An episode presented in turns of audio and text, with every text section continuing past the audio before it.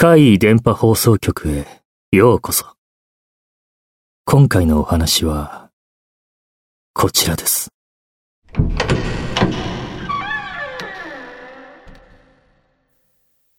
ベタベタ。私がまだ小さかった頃の話です。学校が終わると、友達と外で遊ぶのが日課になっていました。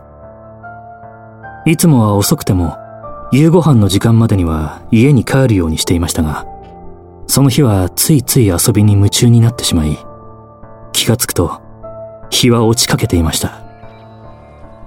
慌てて家に帰ったのですが、玄関で待ち構えていた母さんは、カンカンに怒っていました。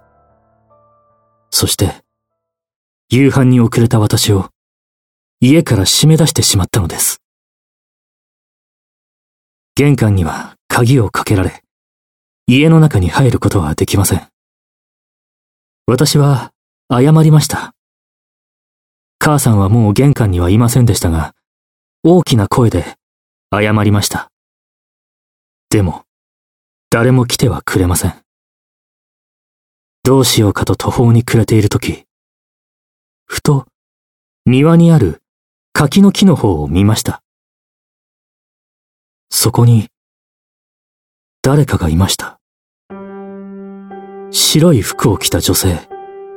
頭には、白い三角の布のようなものをつけています。あれは、幽霊だ。白い死に装束を着た女の幽霊が、柿の木の下にいて、こっちを見ている。よく見ると、足の膝下くらいまでが地面に埋まっています。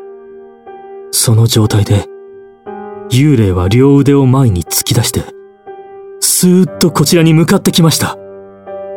足が地面に埋まっている状態なのに、そのままスーッと滑るようにこっちに移動してきます。私は恐怖のあまり叫び出しました。玄関の戸をどんどん叩いて助けを求めましたが、誰も来ません。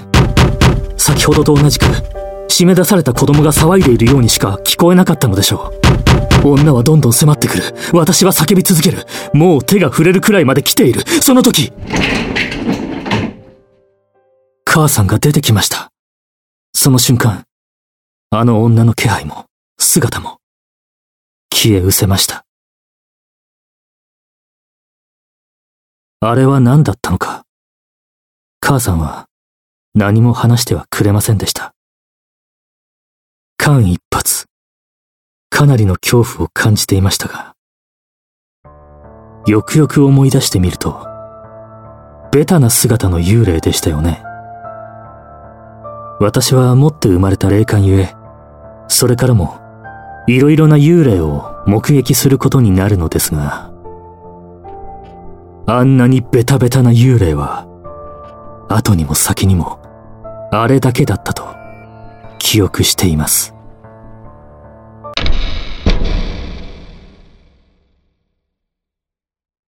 いかがでしたか？次は、あなたの身に起こったお話を聞かせてくださいね。